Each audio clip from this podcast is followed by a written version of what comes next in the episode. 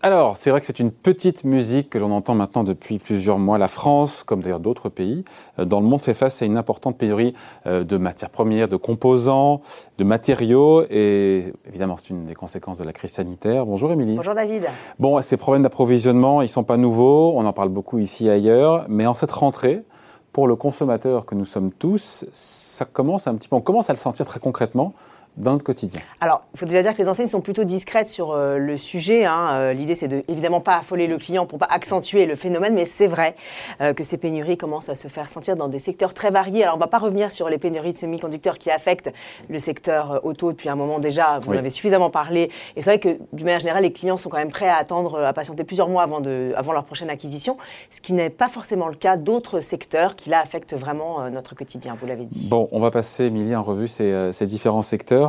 Mais d'abord, cette question, euh, pourquoi cette pénurie alors que la reprise, elle est là et ma foi, les usines, elles sont reparties, elles ont rouvert. Alors, c'est vrai que les usines asiatiques ont quand même mis du temps à repartir, puis certaines ont refermé hein, à cause euh, du variant Delta.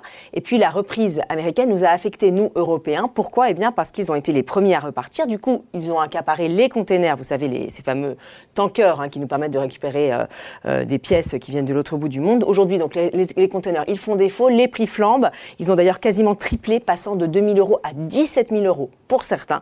Donc, il a bien sûr fallu répercuter cette flambe à l'autre bout de la chaîne. Et donc évidemment, ce sont les, consommateurs qui trinquent. Voilà. Et en face, Émilie, on a une demande des consommateurs qui est de plus en plus forte. Alors c'est pas un scoop, hein. le confinement a, a, dopé les envies de bricoler, de chouchouter son intérieur, du, son intérieur, pardon, et du coup on a comme un effet ciseau, une demande qui explose, une offre qui se raréfie et donc des prix qui augmentent. Les professionnels d'ailleurs sont formels, David, ça devrait durer jusqu'en 2022, en 2022, toute l'année 2022 d'ailleurs, et même si les produits et les pièces manquantes vont quand même finir par arriver, le consommateur sera certes servi, mais il faudra qu'il mette le prix.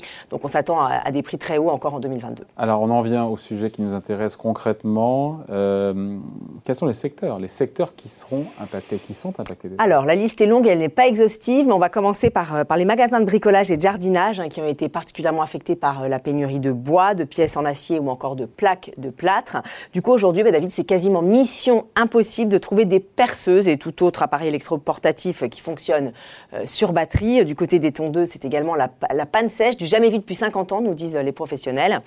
idem pour les plantes aromatiques, rosiers et autres fruitiers qui sont partis comme des petits pains hein, depuis le début de la crise. Du coup, aujourd'hui, les étals sont euh, quasiment vides ou alors les prix sont vraiment très chers.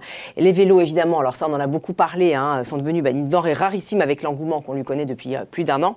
Euh, donc, il faut, euh, chez Decathlon, par exemple, compter entre 4 et 6 mois d'attente avant de pouvoir en dégoter un.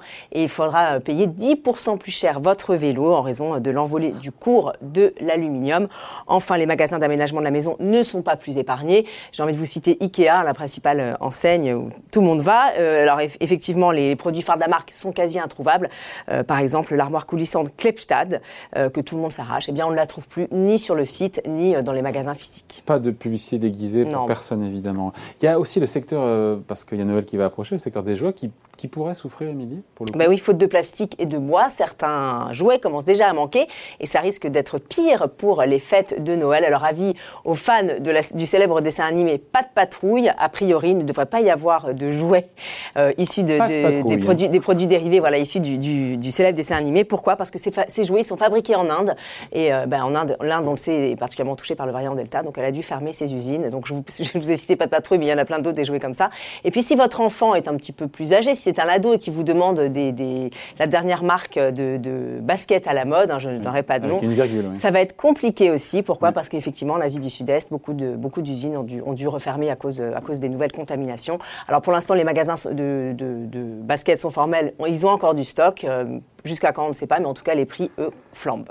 Voilà, merci beaucoup, Émilie. Ces rayons de magasins qui commencent parfois un petit peu à se vider. Merci, bon, bon week-end. Week